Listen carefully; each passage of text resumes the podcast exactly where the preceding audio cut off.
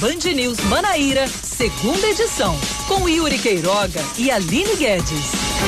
Oferecimento New Center Materiais de Construção. Sua procura acaba aqui. Torre, Jaguaribe e breve em Manaíra. Apivida faz bem para você. Grilo Construções Empresariais, a solução concreta para o seu negócio. 98807 7055. São 5 horas, 4 minutos. Boa tarde para você que está conosco na Band News FM Manaíra. Estamos caminhando para o fim do mês, hein? Quarta-feira, 29 de abril de 2020 penúltimo dia do quarto mês do ano. Hora de mais um Band News Manaíra, segunda edição. Mais uma vez comigo, Yuri Queiroga, e com ela, Samara Gonçalves. Tudo bem, Samara? Mesma, tudo bem.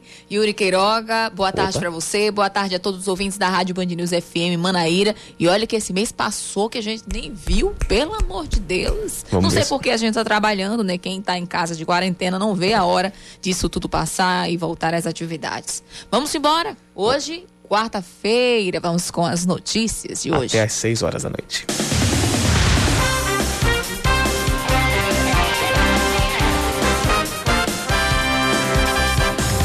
Seis tripulantes de um navio petroleiro que está atracado no porto de Cabedelo estão infectados com o coronavírus.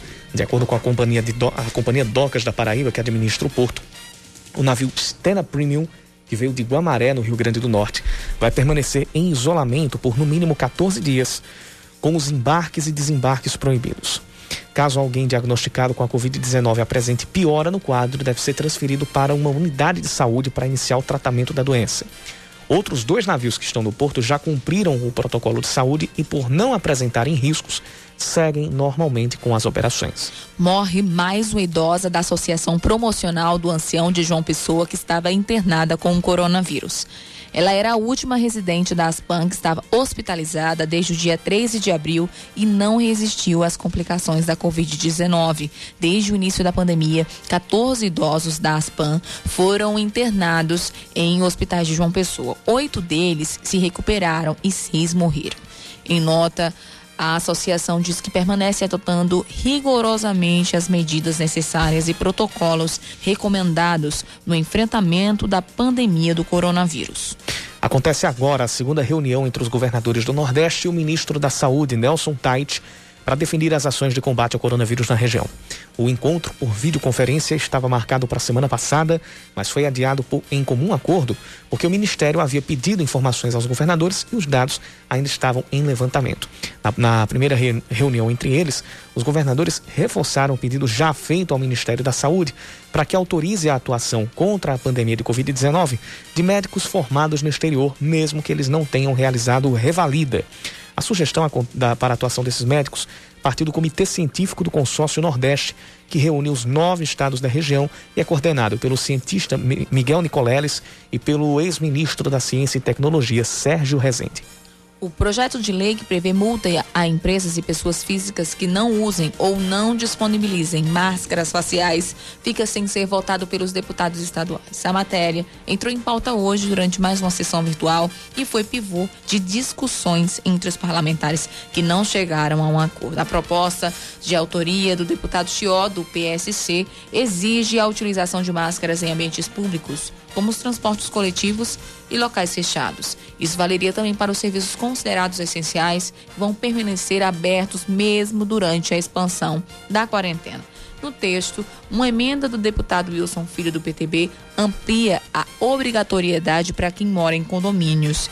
Em virtude da discussão envolvendo as multas, o projeto foi retirado de pauta para novas análises. A CBF diz que cada federação de futebol precisa analisar com as autoridades de saúde se há condições para a retomada do futebol ainda no mês de maio. Ontem, a entidade máxima do futebol nacional autorizou o retorno dos campeonatos estaduais, sugerindo o dia 17 de maio como data ideal. As férias coletivas dos jogadores de clubes das principais divisões nacionais terminam no dia 2 de maio e em seguida deve acontecer um período curto de pré-temporada. O intervalo também deve servir para que os times acertem as questões contratuais com jogadores e comissões técnicas. Agora são 5 da tarde e 8 minutos, confirmando 5 e 8, hora de mais um Band News Manaíra. Segunda edição e você pode participar com a gente mandando sua mensagem para o nosso WhatsApp 991 11 9207 991 11 9207.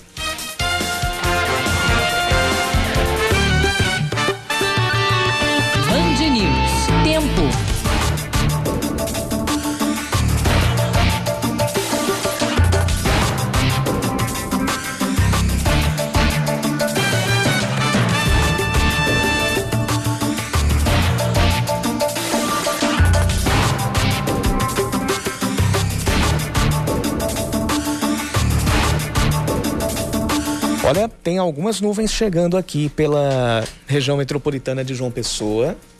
E mesmo a gente tendo tempo parcialmente nublado pela manhã, mas o tempo mais firme agora à tarde, há a previsão de pancadas de chuva para as próximas horas. As pancadas podem ser rápidas e isoladas por aqui.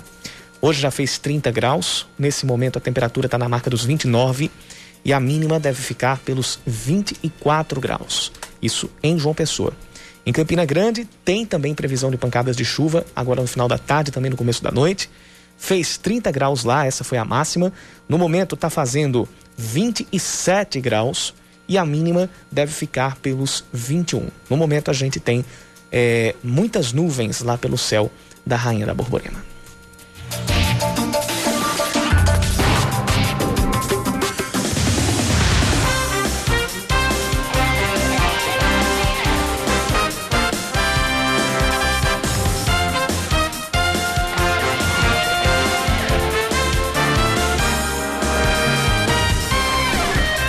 O navio com infectados pela Covid-19 segue isolado, mas o porto de Cabedelo continua recebendo cargas. Aline Guedes. O Porto de Cabedelo segue funcionando, mas agora sob um plano de contingência para a Covid-19, depois da confirmação de seis tripulantes do navio Stena Premium infectados com a doença. A presidente da Companhia Docas da Paraíba, Gilmara Temóteo, explicou que, para evitar riscos de contaminação, a embarcação permanecerá em isolamento no berço 101 por no mínimo 14 dias, com embarque e desembarque proibidos. No momento que foi pedida a atracação desse navio, não foi permitido a, o desembarque de, do produto que está a bordo. Isso faz parte do nosso plano de contingência. A carga fica sem ser desembarcada, assim como a tripulação impedida de desembarcar. E há todo um entendimento da Companhia Docas, junto com a Agência Marítima e demais órgãos, para que em chegando um outro navio que traga combustível para a Paraíba, esse navio temporariamente, onde estão os tripulantes que deram positivo para coronavírus, ele seja deslocado para outro berço ou mesmo fundeados em alto mar, depois de descarregado a carga do outro navio navio, eles voltam para que continuem a observação. Assim a gente evita o desabastecimento de combustível aqui na Paraíba. Os seis tripulantes já foram medicados a bordo do navio e o caso é monitorado diariamente com boletins vindos do comando do petroleiro. A recomendação dos órgãos de saúde é que esses seis que testaram positivos, eles fiquem completamente isolados dentro da embarcação. Eles todos estão medicados para esses sintomas que já foram apresentados e os demais 20 em outra área para que não haja contaminação e assim eles possam cumprir essa quarentena dos próximos 14 dias contados a partir de hoje e estão logo recebendo a liberação para que esse navio possa partir. O Estena Prêmio, com bandeira das Bermudas, veio de Guamaré, no Rio Grande do Norte, e continua sendo monitorado pela Polícia Federal e órgãos de saúde, como a Anvisa e a Secretaria de Saúde do município. A maioria dos tripulantes são estrangeiros, mas um brasileiro está infectado. São tripulantes filipinos, russos, croatas. Havia apenas quatro brasileiros dentro desse navio. Dos seis que testaram positivos, apenas um é brasileiro. Ele não é paraibano, é um carioca. E os outros cinco cinco são de nacionalidade estrangeira. Todos receberam o mesmo atendimento, todos estão medicados e a gente monitorando, como já foi dito, o estado de saúde momento a momento deles para que, em haver devolução, eles também possam ser desembarcados e levados para algum hospital de referência. Além do Estena Prêmio, outros dois navios estão atracados no porto de Cabedelo, mas as duas embarcações seguiram o protocolo de segurança e não apresentam riscos à saúde, de acordo com a Companhia Docas da Paraíba. Tem gente ouvindo a gente aqui na, na, na nossa programação, aqui no Dial, no 103.3, no carro, é, no rádio do carro. É o Jorge Henrique, lá do bairro das Indústrias, está acompanhando a gente pelo rádio e também é, ouvindo o programa a Michele, a Célia e o Ricardo. Todos eles também mandando mensagem aqui para o nosso 991 11 9207. A todo mundo, muito obrigado pelo carinho da audiência.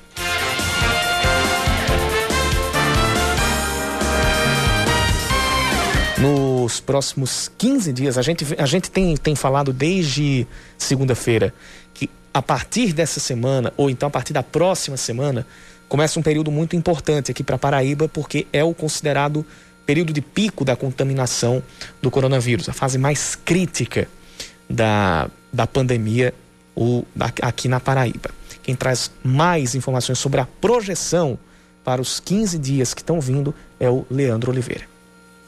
Estamos entrando na fase crítica do coronavírus e ela vai se intensificar nos próximos 15 dias aqui na Paraíba. De acordo com a projeção do secretário executivo de gestão da rede de unidades de saúde do estado, Daniel Beltrame, mais do que nunca o isolamento social é necessário. O indicador disso é a ocupação de leitos. Em 20 dias, as UTIs começaram a ficar cheias e o número subiu de 17% para 38% e agora está em 50% da lotação. Não é só o aumento do número de casos casos, mas há um aumento do número de hospitalizações, então outro indicador muito importante. As pessoas estão com desconforto para respirar aqui apresentando, numa fase de aceleração eh, de algumas dificuldades que nós vamos enfrentar nesses próximos 15 dias. E mais do que nunca, então, nós precisamos usar bem o único remédio disponível para o coronavírus, que é proteção, que é redução de circulação, que é o uso da máscara, se você precisar eventualmente sair de casa para uma situação que não dê para adiar. Sobre a volta de alguns serviços considerados considerados não essenciais, Daniel Beltrame reforçou que os ônibus não fazem parte dessas atividades, pelo alto risco de contágio. Porque ela é eminentemente aglomeradora. Mesmo que você faça distanciamento com assentos, é, porque no limite há muitas superfícies de contato com as mãos, então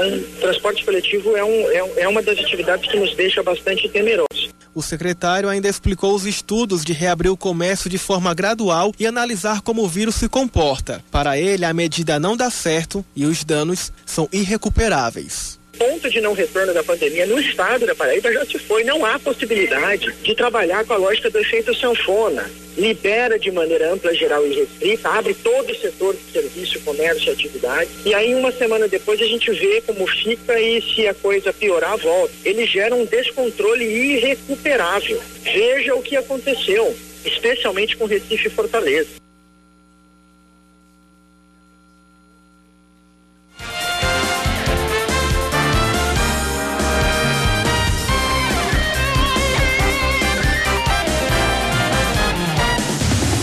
São 5 e 16 Neste momento, a gente tem, a, uma, tem mais uma entrevista coletiva, como é, vem sendo como vem sendo costumeiro a cada fim de dia, ministros entram lá no Palácio do Planalto para, tra para trazer uma entrevista coletiva falando de ações de enfrentamento ao coronavírus em várias frentes. Nesse momento, fala o ministro da Economia, Paulo Guedes, que está acompanhado do ministro-chefe da Casa Civil, general Walter Braga Neto. Por é, essa situação extraordinária que nós estamos enfrentando. Como nós estamos numa situação extraordinária, há um certo voluntarismo, tem mais gente querendo fazer mais investimento, mais programa aqui, programa ali. É, mas eu queria deixar muito claro, primeiro, esse ponto, que nosso relacionamento é o melhor possível, é transparente, é claro. Em nenhum momento eu me senti vocês devem ter ouvido por aí as diversas versões. Em algum momento eu estava aborrecido com o Braga Neto. É, em nenhum momento, nenhum momento. Não houve nenhum estresse com o nosso chefe da Casa Civil. Segundo ponto que eu faria, que também foi mencionado pelo chefe da Casa Civil, é exatamente a integração que ele faz tem uma moldura. E essa moldura é o programa que elegeu o presidente Jair Bolsonaro. O presidente Jair Bolsonaro foi eleito com um programa muito claro econômico. É? Nós justamente tivemos um diagnóstico que houve um, uma expansão descontrolada dos gastos públicos, e essa expansão descontrolada dos gastos públicos acabou corrompendo a democracia e estagnando a nossa economia. E ficamos então com os sintomas dessa crise: juros muito altos, baixo crescimento econômico, impostos muito elevados e esse programa do presidente era justamente um programa de transformação do Estado brasileiro. Então, se o Brasil ficou fechado durante 20, 30 anos, nós vamos abrir a economia. Se o Brasil subiu o imposto durante 20, 30 anos, nós vamos reduzir, simplificar esses impostos. Se o Brasil for o paraíso dos rentistas e o inferno dos empreendedores com juros muito altos, nós vamos reverter isso e já revertemos. Os juros agora são bem mais baixos e a flutuação cambial é num nível um pouco mais alta. Então, em vez de juros altos e câmbio lá embaixo, desindustrializando o Brasil, agora são juros bem mais baixos e o câmbio em cima, estimulando exportações e promovendo produção nacional de similares importados. Então, esse programa econômico de transformação do Estado, correção da hipertrofia do governo central, é o primeiro governo que no primeiro ano, quando os governadores estavam pedindo 4 bilhões de lei Candir, nós demos três vezes mais, demos 11,7 bilhões. Três leis Candir. Agora, nós também tínhamos um programa de descentralizar recursos, dinheiro ir para a ponta. Foi promessa de campanha do presidente: mais Brasil, menos Brasília, no sentido de menos governo central e fortalecimento da Federação Brasileira. Imaginem os senhores se os estados e municípios já estivessem fortalecidos quando o vírus chegou. Em vez de fazer essa correria de 30, 40 dias centralizando tudo, comprando respirador, correndo. Imaginem que o Brasil já fosse uma federação fortalecida. Então, para nós foi tudo muito natural. É como se o protocolo da crise já tivesse no programa do presidente. Essas reuniões que temos feito, extraordinárias, seriam aquelas reuniões a cada três meses dos poderes da República para avaliar a emergência fiscal. A calamidade pública é um caso agudo de emergência fiscal, um caso extraordinariamente agudo de emergência fiscal. Mas nós já tínhamos esse protocolo da crise. Você ouviu aí o ministro da Economia, Paulo Guedes. Ele está acompanhado do ministro-chefe da Casa Civil, general Walter Braga Neto. É mais uma das entrevistas coletivas que acontecem diariamente. É, entrevistas intersetoriais, no caso, reunindo ministros de várias frentes para anunciar ações multidisciplinares ah, no, no que tange a, a pandemia do coronavírus em todo o país. Daqui a pouco a gente transmite mais trechos dessa entrevista coletiva direto do Palácio do Planalto. Lá em Brasília, e também volta a atualizar os assuntos do noticiário. Agora, 5 e 21 em 30 segundos, voltamos. O Apvida não, o Apvida não mede esforços quando o assunto é cuidar da sua saúde. Por isso, está preparado para vencer a Covid-19 junto com você.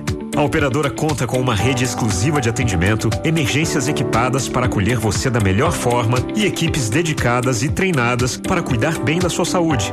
Além disso, houve ampliação de leitos exclusivos e medicações tiveram estoque reforçado. Saiba de tudo o que está sendo feito pela sua saúde nas nossas redes sociais. Apvida, todos por todos.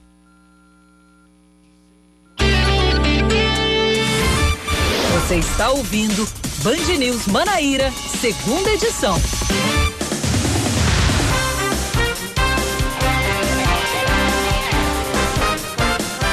Agora 5 horas 21 minutos. O Brasil registra 449 novas mortes pelo coronavírus de ontem para hoje. Agora são 78.162 casos confirmados e 5 mil 466 óbitos pela doença. Em 24 horas, foram contabilizados 6.276 novos registros. O Ministério da Saúde informa ainda que 44% dos infectados já se recuperaram da Covid-19, o que corresponde a 34.132 pessoas. Deve acontecer logo mais às seis da noite uma reunião entre o governador João Azevedo, os prefeitos João Pessoa, Luciano Cartacho e de Campina Grande, Romero Rodrigues. Os três gestores vão discutir por videoconferência as ações de flexibilização ou de manutenção das medidas restritivas em meio ao pico de contaminação pelo coronavírus no estado. O presidente da FAMUP, Jorge Coelho, também deve integrar a reunião. O decreto de isolamento social no estado vale até o dia 3 de maio, mas há uma tendência de que ele seja renovado por pelo menos mais 15 dias. Pelo menos. Ainda não ainda não existe nem a, a, a certeza se ele vai ser renovado e em sendo renovado por quanto tempo ou até mesmo por tempo indeterminado. Isso vai ficar definido daqui a pouco. A esperança é que haja ainda uma flexibilização de alguns setores. Né? Como o governador já tem feito Uhum. né? nos últimos decretos. Pouco eu- a pouco. Pouco a pouco. Você começou ali com aqueles serviços essenciais, aí depois já partiu para alguns outros setores, principalmente é, oficinas, restaurantes e borracharias ali no, no as margens de rodovias para atender a auxiliar caminhonete. os caminhoneiros, é isso? Isso. É, então, segundo Daniel Beltrame, numa- na- durante a entrevista de hoje de manhã, pelo menos eu acredito que ônibus não volta. Ele, eu acredito, ele Na- na, na- na conversa, semana que vem, ele deu né? a entender que não iria voltar mesmo, né? Mas, enfim, vamos esperar, vamos aguardar. O Luciano Cartacho também já anunciou hoje pela manhã que deve anunciar as, eh, as medidas relacionadas ao isolamento social. Amanhã pela manhã. Justamente resultado dessa reunião uhum. que ele terá com o governador daqui a pouquinho. Os Ministérios Públicos Estadual, Federal e do Trabalho recomendam que os donos de lojas e empresas evitem reenvolver funcionários em possíveis atos pedindo a reabertura do comércio. A orientação foi expedida depois da má repercussão nacional de uma mobilização onde empregados ficaram de joelhos em calçadas no centro de Campina Grande. Sobre esse ato ocorrido na segunda-feira, o Ministério Público do Trabalho abriu inquérito e pediu explicações dos organizadores. A recomendação é assinada por 15 procuradores e promotores e recomenda ainda que sejam cumpridos os decretos e, norma, e normativos municipais e estaduais que determinam as medidas de isolamento social na cidade. Estava lá estampado na Folha de São Isso. Paulo. Bem bonito. E não somente Engra... na Folha, não somente na Folha de São Paulo. É, a repercussão no Twitter, ela foi a pior possível. Sim, teve a repercussão já, já ontem nas redes sociais. Pois é. E aí já estava estampado depois em jornais como a Folha de São Paulo. O segmento de hospedagem e alimentação aparece como um dos mais afetados pela pandemia provocada pelo coronavírus. Segundo o Sindicato das Empresas, das empresas de Hospedagem e Alimentação de João Pessoa, em comparação a janeiro deste ano, a queda no faturamento no setor de alimentação chegou a 84%. As demissões no segmento de bares, restaurantes e hotéis já passam de mil. Ainda de acordo com a entidade, entre março e abril as quedas foram de 67% só no setor de alimentação e mais demissões podem acontecer nos próximos dias. Já no setor de hotelaria, a taxa de ocupação de leitos em João Pessoa é de apenas 7% da capacidade total. A maternidade Frei Damião faz o primeiro parto em uma paciente que tem suspeita de infecção pela Covid-19. A gestante de 17 anos apresentava tosse e falta de ar, que são alguns dos sintomas da doença. E uma equipe médica resolveu encaminhá-la para a Frei Damião. Ela foi transferida do Hospital Edson Ramalho porque apresentava queixa de sintomas gripais, tosse seca e falta de ar há quatro dias. A unidade faz parte da rede de referência no atendimento a pessoas com suspeita ou infecção pelo coronavírus.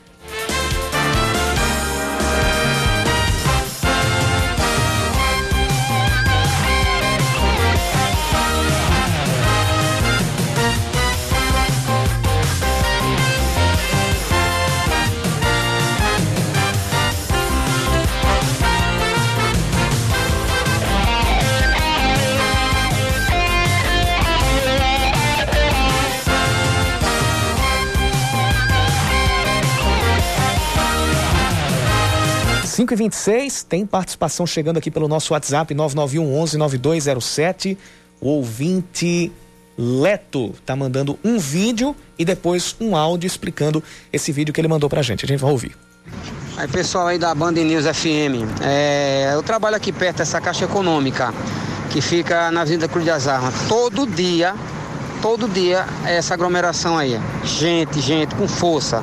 De manhã eu passei, tava o dobro da fila. Isso aí já é um, agora no começo da tarde. E até, até às 16 horas tava essa, essa, essa mesma aglomeração, né? Que é o Elton aqui do, do Cidade Verde, Bairro das Indústrias. O Wellington, lá do Cidade Verde, Bairro das Indústrias, o Leto, como ele, como ele responde também no, no, no WhatsApp, ele nos manda um vídeo da, da fila perto de uma, de uma agência da Caixa Econômica Federal. É um vídeo de 20 segundos. E são 20 segundos ali de. A, a fila. Interminável. A fila interminável. Agora, infelizmente, Queiroga, isso não é só a realidade daí, do Cruz das Armas. Nem só de João Pessoa. Não é só de João Pessoa, não. E nem só da Paraíba. Hoje, pela manhã, eu digo a você, 7h40 da manhã, a caixa de Tibiri 2 estava extremamente, no caso a gente fala caixa, mas é a frente, né? Não é dentro, porque dentro não tem aglomeração. O problema é todo fora. Yuri, a fila, pelo amor de Deus, era quilométrica. Nossa. As pessoas não estavam só ao redor da Caixa Econômica, elas estavam em frente onde fica a praça do chafariz que a gente chama. Praça estava chafariz, é lotada. Bem... A praça estava lotada de gente. Nossa.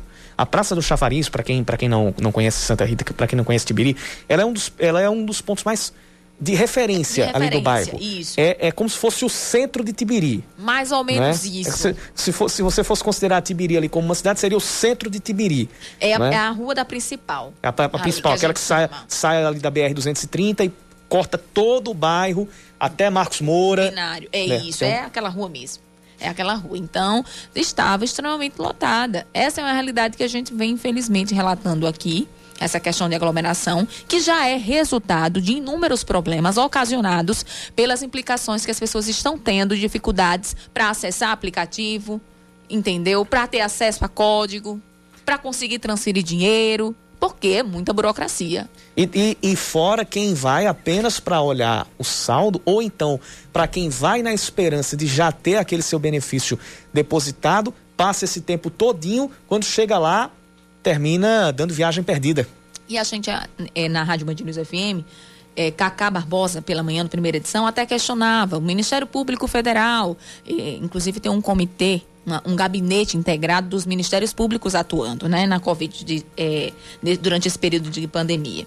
E a gente questionou o Ministério Público Federal porque eles fizeram recomendações, certo, a, aos municípios, porém, a recomendação a gente estava questionando deveria ter se, também ser feita a Caixa Econômica.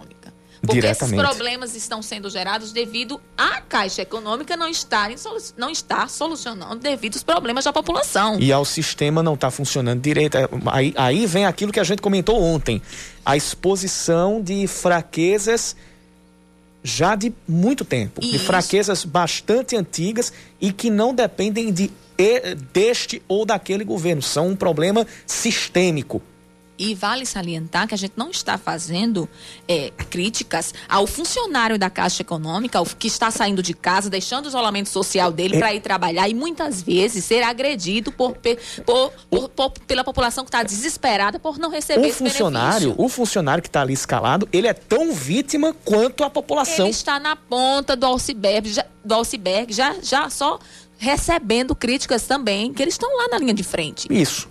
Entendeu? A- a- o primeiro a receber a, a- a reclamação, o primeiro a ter contato com o- a insatisfação popular é o funcionário que, muita, que não tem nada Não a tem ver nada a ver. com, com as falhas do sistema. Ele está ali cumprindo a sua função de trazer as informações, as orientações que estão na sua alçada, mas é, é- o, o problema desse sistema não tem, infelizmente, nada a ver com os funcionários. Eles, nessa situação, são tão vítimas quanto a população que está se aglomerando por causa eh, de um benefício que está demorando para ser agilizado.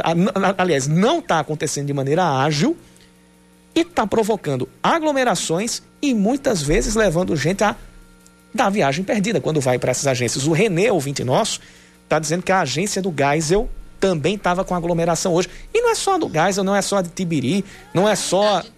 Infelizmente. No Brasil inteiro. Pois é.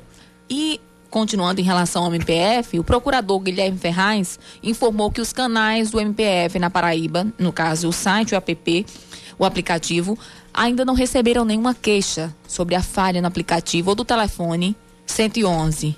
Para o MPF averiguar, seria necessário saber quais foram os casos.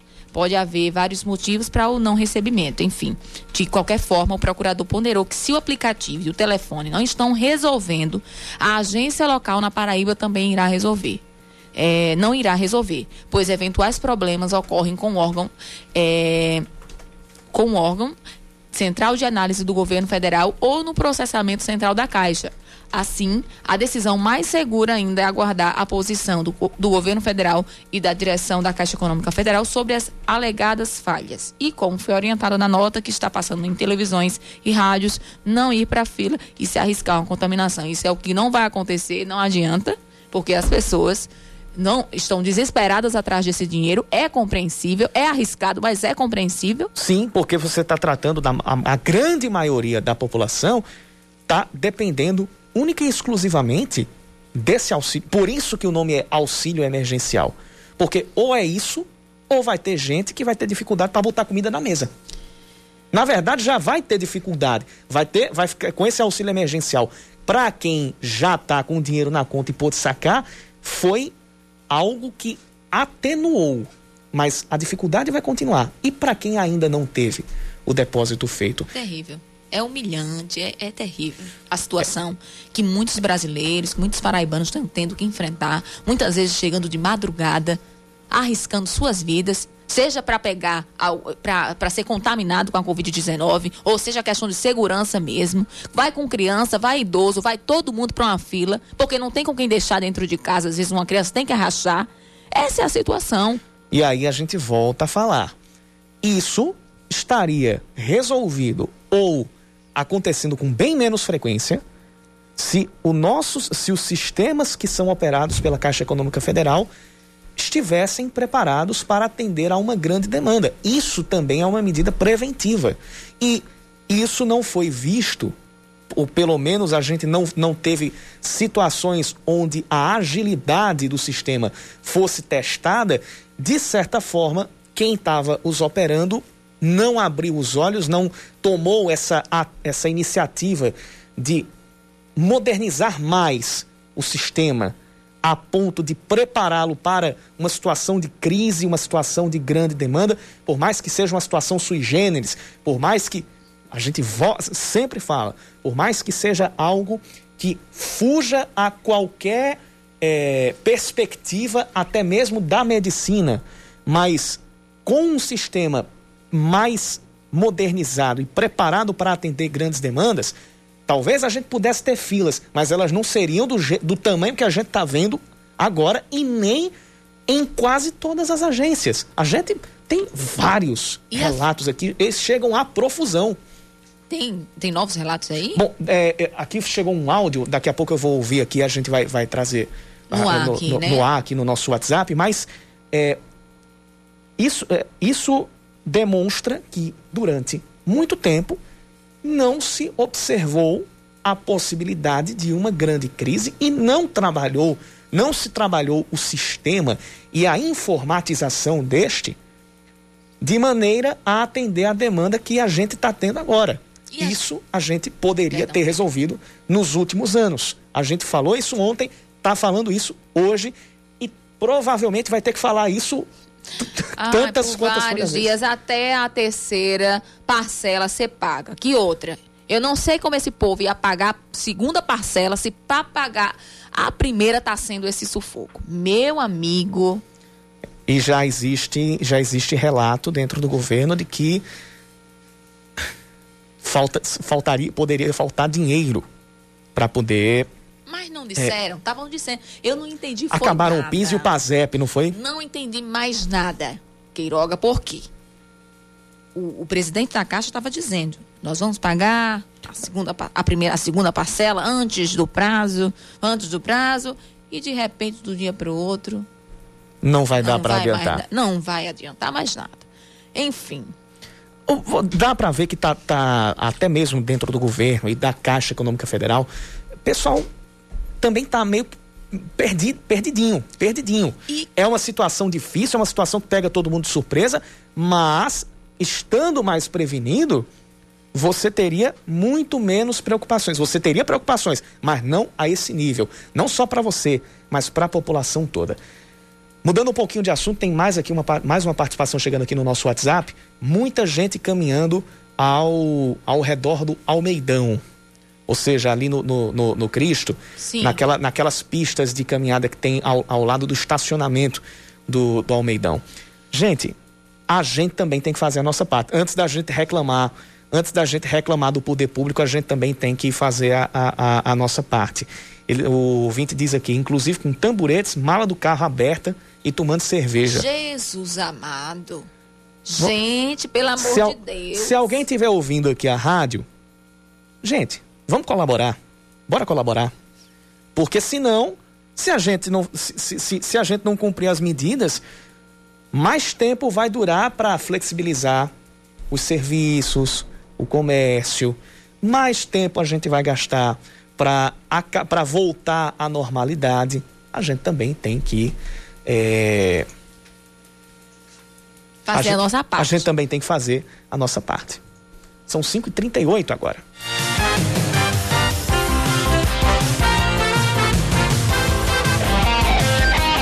Uma, uma razão para a gente. E a gente, quando a gente fala a gente, sou eu me incluindo, todos nós nos incluindo nessa, nessa lista. Mais um motivo para todos nós cumprirmos é, com a nossa parte.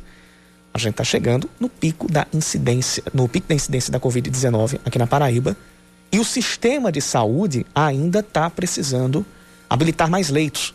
Para se ter uma ideia, a Paraíba ainda não tem novos leitos habilitados pelo Ministério da Saúde. Aline Guedes traz a reportagem. A Paraíba foi o único estado do Nordeste que não teve novos leitos habilitados para a Covid-19 pelo Ministério da Saúde. O novo lote do governo federal contabiliza 2.258 leitos que estão sendo destinados em todo o país exclusivamente para atender pacientes graves da doença. O secretário de Saúde do Estado, Geraldo Medeiros, explica que quando a habilitação do leito vem do Ministério, o governo federal fica responsável pelos custos. Mas, até agora, sem nenhuma aprovação vinda de Brasília, Quem está pagando essa conta é totalmente o governo da Paraíba. A ocupação dos leitos de UTI por Covid-19 no estado já chega a 50% e, de acordo com o secretário-geral do Medeiros, o estado sofre atualmente o pico da doença. Essa é uma previsão que a Secretaria Estadual de Saúde ela já previa que o pico da incidência de novos casos de coronavírus ocorresse a partir de 20 de abril e durante todo o mês de maio. Esse é um planejamento que vem sendo executado desde o dia 20 27 de fevereiro. Daí a Paraíba ainda está numa posição ainda confortável, mas se as pessoas não obedecerem ao isolamento domiciliar, nós teremos um pico da incidência e, consequentemente, poderá haver o colapso da rede pública estadual hospitalar e isso se tornará o caos no atendimento à população. O gestor analisa que, apesar de a Paraíba apresentar uma alta taxa de letalidade da doença, esse número progressivamente segue caindo. Era 12,5% a taxa de letalidade já caiu para 8,3%. Então, isso mostra que maior número de casos estão sendo testados, confirmados, e a utilização dos 310 mil testes rápidos que foram adquiridos pelo Estado permitirá uma visão completa da densidade e da circulação viral no nosso Estado. Os testes rápidos continuam sendo realizados em 36 municípios da Paraíba e em João Pessoa os exames são feitos nos domicílios dos pacientes para evitar aglomerações. Receberemos provavelmente na quinta-feira mais 80 mil testes e sucessivamente teremos a aplicação desses testes naquelas pessoas que manifestam sintomas respiratórios a partir do oitavo dia do início dos sintomas. Na noite desta terça-feira, mais 10 leitos para pacientes críticos da Covid-19 foram disponibilizados pelo governo do estado no Hospital Metropolitano Dom José Maria Pires. De acordo com a Secretaria Estadual de Saúde, o ponto máximo da curva deve perdurar até o fim de maio.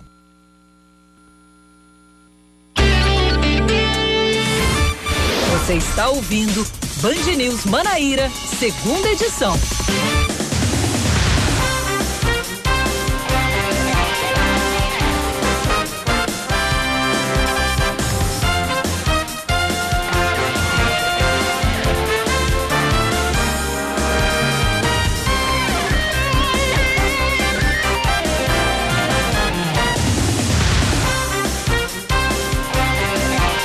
5 horas 47 minutos. Deve sair nos próximos minutos mais uma atualização do, dos números da Covid-19 na Paraíba. A Secretaria de Saúde do Estado deve informar depois das 6 horas da noite quantos novos casos e, da, da Covid-19 foram detectados nas últimas 24 horas. No Brasil, o número de mortos, de acordo com o Ministério da Saúde, já chegou a 5.466 e o número de casos confirmados passou dos 78 mil, sendo que 34.132 já estão curados, um índice que passa da metade do que passa da metade do total de casos confirmados. O prefeito de João Pessoa, Luciano Cartacho, diz que vai anunciar amanhã quais serão as próximas medidas do município em meio à pandemia do coronavírus. Daqui a pouco ele deve participar de uma videoconferência com o governador João Azevedo e o prefeito de Campina Grande, Romero Rodrigues. O anúncio de como deve, deve ficar o isolamento social e se haverá medidas de flexibilização deve acontecer às 10 da manhã. A cidade segue o decreto estadual de fechamento do comércio e não circulação do transporte público até o dia 3 de maio, por enquanto. No caso, só uma correção que passa da metade é o número de pacientes que, que continuam em acompanhamento.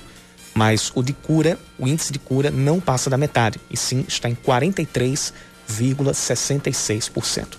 Equipes da Secretaria, de, da Secretaria de Saúde do município já fizeram 778 testes rápidos em pessoas que tiveram sintomas de síndrome gripal entre março e abril em João Pessoa. Desses, 112 testaram positivo, ou seja, 14 pessoas, 14% das pessoas desenvolveram a doença. Até o final desta semana devem ser testados 3 mil, 3 mil usuários, 3 mil pessoas que estão sendo atendidas nas unidades de saúde da família ou pelo recurso da telemedicina. João Pessoa tem 442 casos confirmados do novo coronavírus, espalhados em 55 bairros, pelo menos até agora. Os bairros com o maior número de incidência da doença são Manaíra, com 31 casos, Mangabeira, com 28 e Cristo, com 23. Os deputados estaduais retiram de pauta mais uma vez o projeto de lei que reduz o valor das mensalidades das escolas no estado. A primeira tentativa de votação aconteceu no dia 15 de abril, porém os deputados não conseguiram fechar o posicionamento sobre o tema. Na ocasião, o presidente da casa, Adriano Galdino, do PSB, afirmou que é preciso ter redução nas mensalidades. De acordo com ele, os custos estão reduzidos neste período e disparou que caso não aconteça, as escolas estão faturando uma receita indébita, que eu acredito, eu até discordo do presidente. Eu acho que está difícil para todo mundo. É, eu acho que em contrapartida, nem todos os pais estão pagando as mensalidades, porque estão enfrentando dificuldades. É, muitas escolas chegaram a suspender contratos, porque também não estão, como não estão recebendo, não estão tendo como pagar. Claro que não estão gastando a mesma energia que antes, enfim. Mas a dificuldade é para todo mundo. E como diz o PROCON, como recomenda o PROCON, acredito que a melhor forma de fazer agora, neste momento, é a negociar. Né? Para ficar bom para todo mundo. 517 denúncias de violações trabalhistas chegaram ao Ministério Público do Trabalho aqui no estado até a última segunda-feira. Elas, elas têm a ver com irregularidades ou abusos envolvendo os serviços que continuam funcionando durante a quarentena imposta em virtude da pandemia do coronavírus. 131 investigações foram abertas a partir dessas denúncias. Foram 131 denúncias foram convertidas em investigações. Foram realizados mais de 19 mil despachos e expedidos mais de 30 mil documentos em todo o país, entre notificações, ofícios e requisições relativas à Covid-19.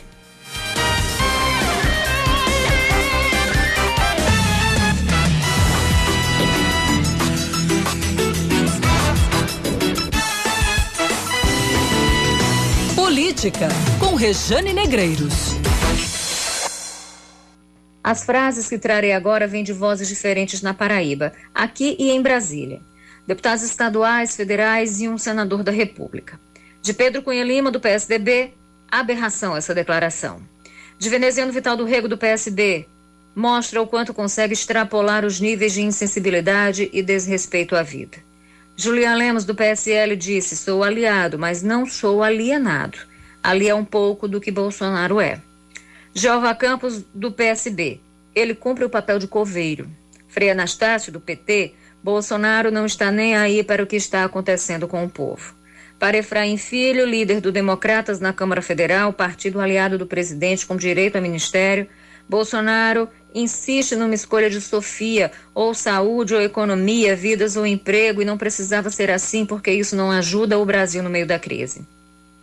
Essa é a repercussão da fala do presidente sobre o aumento de mortes pela Covid-19 no Brasil. Já passa dos 5 mil casos. Questionado sobre isso, Jair Bolsonaro disse: E daí? Lamento. Quer que eu faça o quê? Sou Messias, mas não faço milagres. As críticas não tardaram, vieram como cachoeira. Foram quase unanimidade. Quase. Houve quem saísse em defesa do presidente, Valber Virgulino, do Patriotas. O deputado estadual disse que o presidente foi rude, mas que ele não é politicamente correto e só disse o que pensa. Disse que acompanhou a entrevista na íntegra e que a fala de Jair Bolsonaro foi deturpada. E aí eu preciso discordar. Nesse caso, não houve interferência, não houve edição. A fala não foi deturpada. Foi uma fala curta e grossa e que, por isso mesmo, provocou reações pesadas nos quatro cantos do país. Isso porque, gente, o papel do presidente não é provocar ou criar crises, é gerenciar crises, é apontar e trazer soluções. No caso da Covid, colocar dinheiro na pista, construir hospitais, leitos de UTI, salvar empregos, mas, sobretudo, salvar vidas. Quando se exime dessa responsabilidade, claro que responde por isso. É claro que recebe críticas. E já deu mostras, inclusive, né, Bolsonaro, quando sempre que se sente ameaçado, ele ataca e aí ele vai criando uma crise em cima da outra. Nós temos várias, dá até para colecionar. Agora é preciso dizer também que o Brasil não se tornou o novo epicentro da Covid-19, conforme anunciou, considerou a ONU, a Organização das Nações Unidas, por acaso. O Brasil teve tempo de se planejar quando a pandemia assolava a Ásia e depois a Europa e não o fez. Não fez o dever de casa. Retardou medidas importantes de melhoria da estrutura da saúde pública. Foi derrubado por uma onda que já sabia que viria. Tanto demoramos para enfrentar o inimigo que a crise sanitária virou crise econômica e política. Vamos sair dela menor e mais devastados do que entramos, porque simplesmente nos recusamos a encarar esse problema. E ainda o fazemos. Continuamos fazendo. Factóides políticos são criados para tirar o foco da pandemia, mas só a tornam mais letal. Mas e daí, né? Daí que esse estrago vai tornar nossa recuperação ainda mais lenta. E a caminho, talvez, ainda tenhamos que acompanhar um processo de impeachment. Talvez, não se sabe. É, é, é uma incógnita ainda. Mas o desgaste está aí. Milhares de vidas estão se perdendo e o Brasil deixando escapar a maior de todas e mais importante regra do jogo. Divididos, ficamos ainda mais vulneráveis às investidas dos inimigos. Pois é, eu preciso retificar, não é apenas um, são vários. Né? Pelo menos dois eu citarei. Não é só a Covid. Nosso inimigo é também a falta de tato, de técnica e de compreensão de que esse momento pede responsabilidade e unidade. Nós temos vários leões para domar e um monstro gigante para vencer, né? A nossa própria inércia diante de tudo que está acontecendo. E quando eu falo nossa, eu me refiro ao país e eu me refiro aos poderes que deveriam fazer algo e não estão fazendo. A gente segue falando aqui do Enem. Estudantes estão preocupados com a manutenção da data do exame. O entendimento do Conselho de Secretários de Educação do Nordeste é pelo adiamento do Enem. É de casa que a estudante Emily Kícia tenta dar sequência aos estudos e estabelecer uma rotina diária de leitura e resolução de questionários. Pretendo finalizar a primeira etapa do meu projeto de vida, que é ingressar em universidade. E com esse sonho, com esse desejo, desenvolvi planos de estudos adequados para o que eu quero, juntamente com cronogramas e plataformas. Mas nessa pandemia, ela e tantos outros alunos do terceiro ano do ensino médio se questionam sobre a aplicação do Enem, o Exame Nacional do Ensino Médio, que possibilita o ingresso às universidades. Nem todas as pessoas têm os meios, têm as possibilidades que nós estamos tendo. E como não temos uma realidade igualitária, creio que o Enem deveria ser adiado sim. Aqui na Paraíba, o secretário da Educação, Cláudio Furtado, explica que o entendimento do Conselho de Secretários de Educação do Nordeste é pelo adiamento do exame. A gente já pontuou às secretarias através de uma nota e uma carta enviada ao MEC solicitando esse adiamento. O fato da manutenção, isso vai provocar cada vez mais hiato entre as, entre as redes. Segundo o Instituto Nacional de Estudos e Pesquisas Educacionais, Anísio Teixeira, um em cada três estudantes que tentaram vagas em universidades pelo Enem não tem acesso à internet. Apesar disso, o edital divulgado não mudou e mantém a data da aplicação da prova impressa para os dias 1 e 8 de novembro. Para o presidente da Comissão de Educação da Câmara dos Deputados, o parlamentar paraibano Pedro Cunha Lima, a data precisa ser revista. Eu mantenho a posição de prorrogar a realização do exame. Esse caminho traz consequências, né? Tem muita gente aí que está seguindo o seu rito, o seu cronograma de estudos para fazer a prova em novembro, mas infelizmente por esse aspecto de desigualdade social e desigualdade de como o coronavírus chega entre os estudantes brasileiros, eu não vejo outro caminho que não esse adiamento. Por enquanto, a rede estadual de educação oferece mecanismos para que os alunos possam estudar à distância, mas reconhece que nem todos têm acesso, o que pode prejudicar os estudantes mais humildes. Seus filhos, com Roseli Saião e Thaís Dias. Oferecimento Cultura Inglesa. Uma escolha para toda a vida.